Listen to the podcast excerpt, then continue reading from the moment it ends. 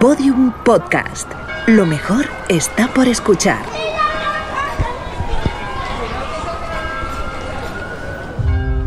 El 11 de abril de 2018 se produjo una tormenta solar de clase X9. Fue la más intensa jamás registrada. Dos días después, el 13 de abril, la radiación alcanzó la atmósfera terrestre, inutilizando todos los satélites y gran parte de los sistemas eléctricos. El planeta quedó en completa oscuridad. Este evento fue conocido como el Gran Apagón. Tercera temporada, capítulo 3, Velázquez.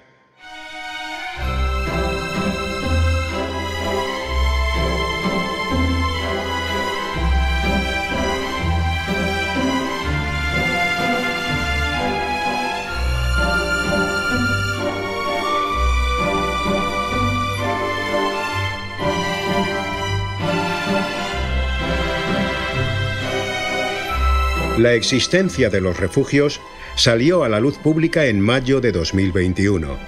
La noticia tuvo un impacto extraordinario. Paso.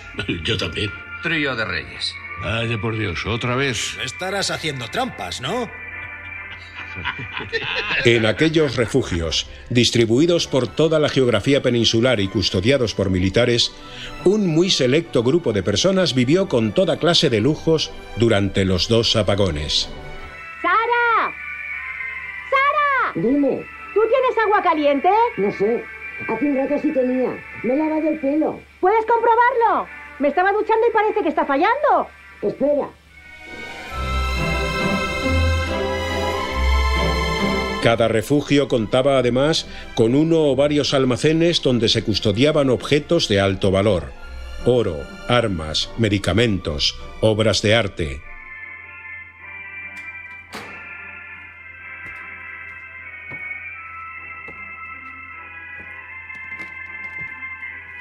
Señor Vallejo, Sargento, perdone, me ha asustado. sabe que está terminantemente prohibido entrar en esta sala. Bueno, al chico de la puerta no le importa. Con el chico de la puerta hablaré luego. ¿Qué hace aquí? Nada, solo miro. ¿No es una lástima tener aquí tanta belleza y que nadie pueda contemplarla? Supongo. ¿Supone? No sé nada de arte. No, no, no, no hace falta saber de arte para apreciar todo esto. Fíjese en este. Fíjese qué maravilla. Las meninas. Podría contemplarlo durante todo el día. ¿Sabe que si une las cabezas de todas las figuras se forma el signo de Capricornio? No, no lo sabía. ¿Y qué significa? Nadie lo sabe. Capricornio es una representación de Amaltea, la cabra que cuidó y alimentó a Zeus, el padre de los dioses y los hombres, cuando era un bebé. Más tarde Zeus se hizo un escudo con la piel de esa cabra y se la regaló a Atenea, la diosa de la guerra. ¿Tiene eso alguna relación con las meninas?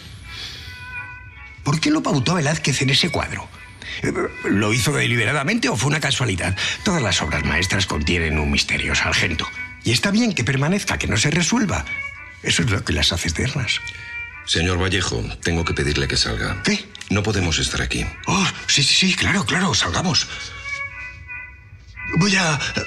eh, Iré a mi habitación. Claro. Bien, sí. Hasta luego.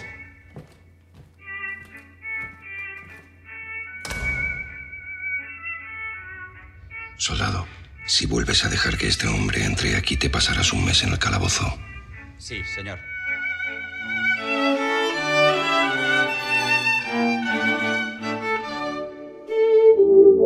¿Desde dónde transmites? Desde mi casa. No, quería decir que desde qué ciudad. Ah, perdona, desde Lugo. ¿Y tú? Yo estoy en Bilbao. ¿Cómo hace por ahí? Mira, parece que va a llover. moto. ¿Y eso cómo la cargas? Con una dinamo que he montado aquí, soy ingeniero.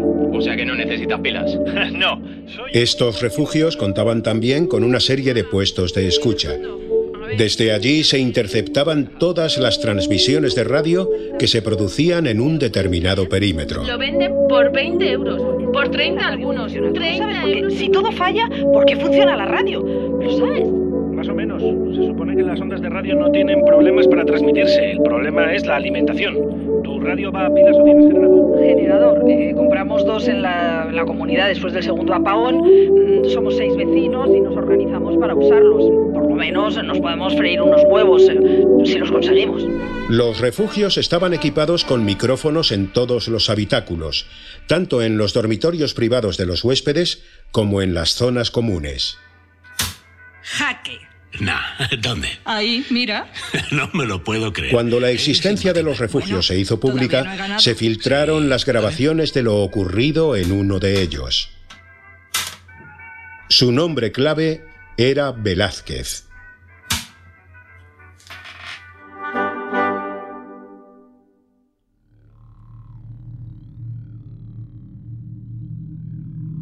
Durante el segundo apagón, 14 personas fueron alojadas en Velázquez. Permanecieron allí 10 semanas bajo la vigilancia de medio centenar de soldados, coordinados por el sargento Jesús Castro. El siguiente audio fue grabado por los micrófonos del refugio el 11 de septiembre de 2021, un día después de que se produjese el segundo apagón. Buenos días a todos. Buenos días. Espero que hayan pasado una buena noche.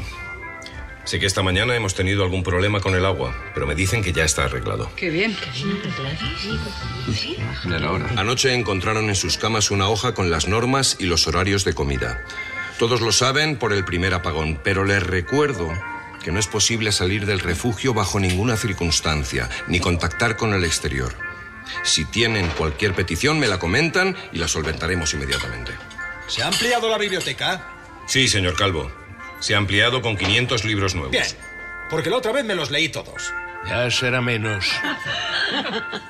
Como ven, hemos hecho bastantes mejoras desde 2018. El hilo musical ya funciona correctamente y se ha instalado un solarium y un gimnasio. Ay, para el próximo apagón, una piscinita. Mira qué bien. Ay, por Dios, que no haya más apagones. ¿Se sabe cuánto durará este? No, señora Garrido. Pero dure lo que dure, intentaremos que su estancia aquí sea lo más cómoda posible. ¿Y la comida? Eso también ha cambiado, sí. Ay, gracias a Dios. El menú es mucho más variado que hace tres años. Tenemos un equipo de cocina extraordinario. Luego se pasarán por sus habitaciones para preguntarles alergias o necesidades especiales. Bien. Por lo demás, saben que me tienen a su servicio para cualquier cosa, lo que sea.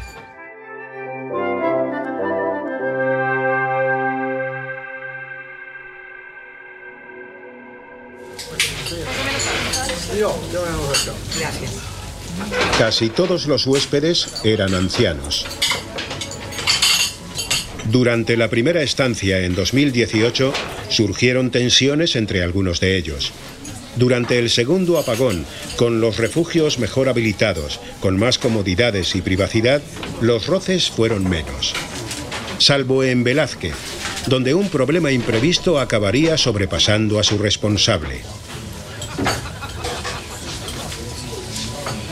El protagonista de aquel incidente fue un conde septuagenario llamado José Manuel Vallejo.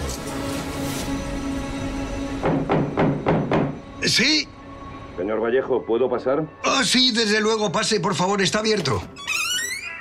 ¿Interrumpo algo? No, estaba leyendo esto, los cuentos de Tolstoy, ¿los conoce? No, no, no leo mucho. Leer es estupendo, agiliza la mente, sobre todo a mi edad. Usted no lo necesita, claro, es joven y listo. Señor Vallejo. Siéntese, por favor. Gracias. Bien, usted dirá. Verá, algunos de los huéspedes se han quejado. Ya veo. ¿Puedo preguntarle a qué se refieren esas quejas? Se sienten molestos por algunos de sus comportamientos. No entiendo. ¿Sabe cuál era el cuento favorito de James Joyce? Uno de Tolstoy, precisamente. ¿Cuánta tierra necesita un hombre? Así se titula. Cuenta la historia de un campesino muy pobre que tiene un golpe de suerte y consigue unas tierras. Se hace terrateniente, empieza a vivir mejor y le da una vida mejor a su familia. Pero un día eso ya no le sirve. Quiere vivir todavía mejor y para eso necesita más posesiones. Empieza a comprar tierras, pero cuantas más tiene, más quiere. No le contaré cómo termina por si quiere leerlo. Pero ya imaginará que es un final triste. Señor Vallejo, ¿ha oído lo que le he dicho? ¿Qué? Sí, sí, sí, sí, sí. Algunos se han quejado por mi conducta. ¿Puedo saber quién? No. Eso da igual. Sí, claro, da igual. ¿Y por qué se han quejado exactamente? Dicen que se ha enfrentado a ellos. Ayer volcó la mesa del ajedrez, gritó al señor Morán y tiró su plato de comida contra la pared. Yo no llamaría eso comida exactamente. Señor Vallejo, entenderá que esa conducta no es tolerable. Soy consciente de que estamos todos sometidos a mucha presión. A nadie le gusta estar aquí metido. Por eso es importante que nadie pierda los nervios. ¿Lo entiende? Eh, Sí, sí, lo entiendo perfectamente, sí. Bien. ¿Hay algo que quiera decirme? No, no, muy amable. Bien. Una cosa más. Me ha dicho uno de mis hombres que le ofreció usted mil euros para entrar en la Cámara de los Cuadros. ¿Eso le ha dicho? Bueno, en realidad creo que fueron 1500. No vuelva a hacerlo, por favor. Claro, claro, claro. Hasta luego.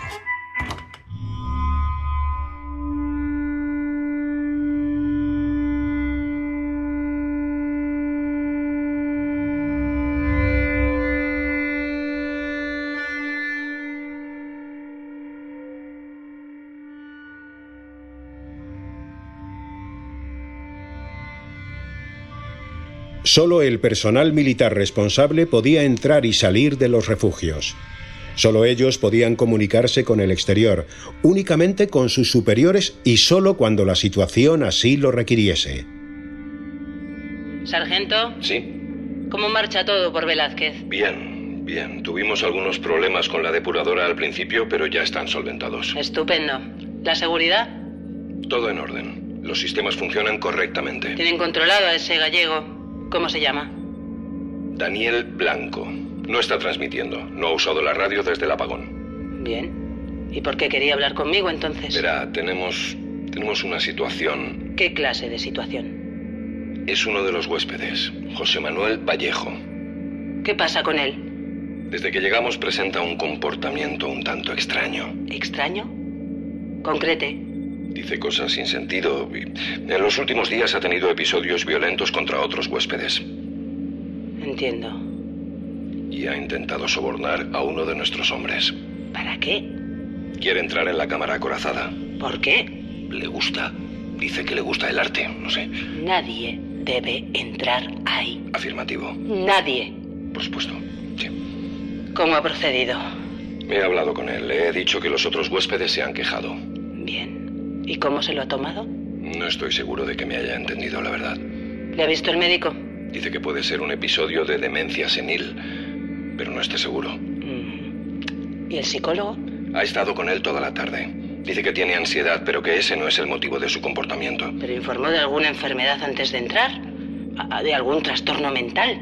No, en su ficha no hay nada de eso. Ya. Bien. Maneje la situación como considere, Castro. Día a día.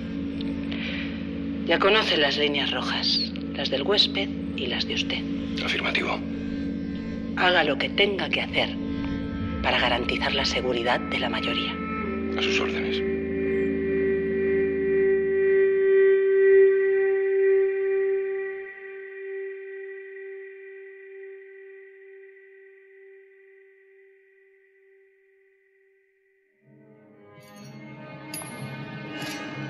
Durante los días siguientes, Vallejo mantuvo un comportamiento errático. Solo salía de su habitación a las horas de la comida y de la cena. Comía solo, lejos de los demás, y nunca hablaba con nadie. La situación parecía bajo control. Y así permaneció hasta la noche del 19 de febrero. ¿Cuándo acaba esa película? Está acabando ya, creo. Me pone la cabeza loca tanto disparo. No sé cómo podéis aguantarlo. Bueno, mujer. Buenas noches. Hola, Buenas buenas noches. noches. ¿Han visto al señor Vallejo? Estará en su habitación. No, no está. ¿Ha mirado en la sala de los cuadros? Vengo de ahí. Está cerrada. Pues... Ay, Dios mío. ¿Pero qué es eso? La alarma. ¿Qué pasa? ¿Ha entrado alguien? Eso es imposible. Señor, ¿me escucha? Iglesias, dime, ¿qué pasa? Señor, tenemos un problema. ¿Qué pasa? ¿Dónde? En la puerta, señor. ¿En la puerta? Sí, señor. Entendido. Estoy de camino. ¿Qué está ¿Pero qué está pasando? Es que, ¿por qué no nos lo dices? Métanse en sus habitaciones. Vamos, Tengo deprisa. miedo.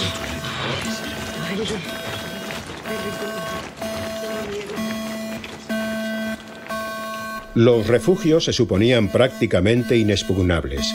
Además de contar con sistemas de seguridad extraordinariamente avanzados, se encontraban en localizaciones de muy difícil acceso. ¡Quita! Estése tranquilo, por favor. da la gana estar tranquilo! tranquilo! ¡Me estáis rodeando! ¡Dejad de rodearme! ¡Dejadme en paz! ¡No sabéis quién soy yo! ¡No sabéis quién soy yo! Señor Vallejo, ¿qué hace? ¿Qué pasa aquí? ¡Estos indeseables! ¡Estos idiotas quieren secuestrarme! No, señor Vallejo, estos hombres están aquí para protegerle. ¿Qué hace junto a la puerta? ¿Qué ha tocado? ¡No he tocado nada! Ha tecleado la pantalla del código, señor. ¡Quería dar un paseo! ¡Quería ver el sol! No hay sol, señor Vallejo. Son las 11 de la noche. Vosotros no sabéis quién soy yo. Soy... Yo he hecho muchísimo por este país. Este país me debe todo y así me lo paga. Señor, por favor, tranquilícese. No quiero. No me da la gana tranquilizarme. Iglesias, trae al médico. Sí, señor. Y apaga la alarma. Sí, señor. Me tratáis como a un animal aquí encerrado. ¿Por qué me hacéis esto? ¿Qué queréis de mí? Señor Vallejo, usted aceptó venir aquí. El gobierno se lo ofreció y usted lo aceptó. Yo Recuerde. no acepté nada. Yo nunca habría aceptado esto. Carmen, ¿dónde está Carmen? ¿Quién? Carmen, mi mujer, ¿dónde está? ¿Qué habéis hecho con ella? Señor Vallejo, me temo que no sé de quién me habla. Carmen, mi mujer, dejadme verla. o- Os juro que... Señor Vallejo, no vino nadie con usted. ¿Qué dices? No hay ninguna Carmen en el complejo. No es verdad. ¿Dónde la tenéis? ¿Le estáis haciendo daño? ¿Qué le estáis haciendo? Dejadme salir. Que Quiero salir. Quiero salir de aquí. Llevadle a su cuarto. Sí, señor. Cerrad con llave y haced guardia en la puerta. ¡Dejad que me vaya! Vamos, acompáñanos.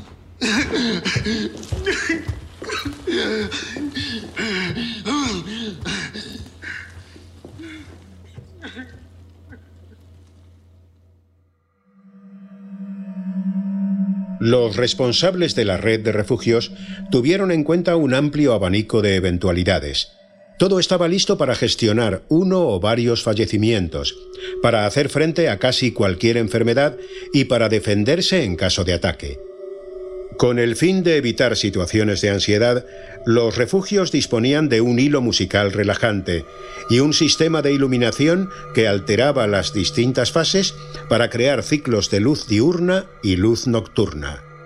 Todos los refugios contaban con un equipo médico, un psicólogo, un cura y un grupo multidisciplinar procedente de las Fuerzas Especiales de la Armada.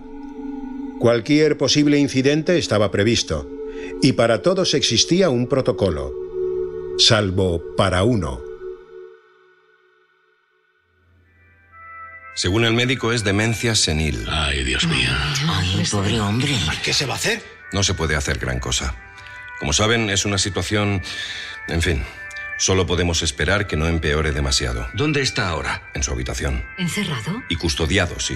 Ay, pobre. Entenderán que no podemos dejar que se pasee libremente por el complejo. Es peligroso. Cuando el psicólogo lo determine, podrá venir a los espacios comunes, siempre acompañado. Ahora mismo está dormido. Se le ha suministrado un tranquilizante. Estaba muy alterado.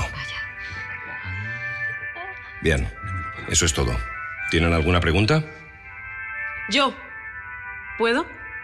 Cariño, ¿qué haces? Tengo una pregunta. ¿De qué? Sí, dígame. Es que verá, ya sé que no se puede contactar con el exterior ni nada, pero es que he escrito una carta a mis padres, era por si alguien podía llevársela. Ya sabe que no. Ya, pero es que es para que no se preocupen, no saben dónde estoy, me fui sin decirles nada. Puede leerla si quiere, no cuento nada de verdad. Lo entiendo, pero no. Tendrá que esperar a que pase el apagón. Lo siento, Eva.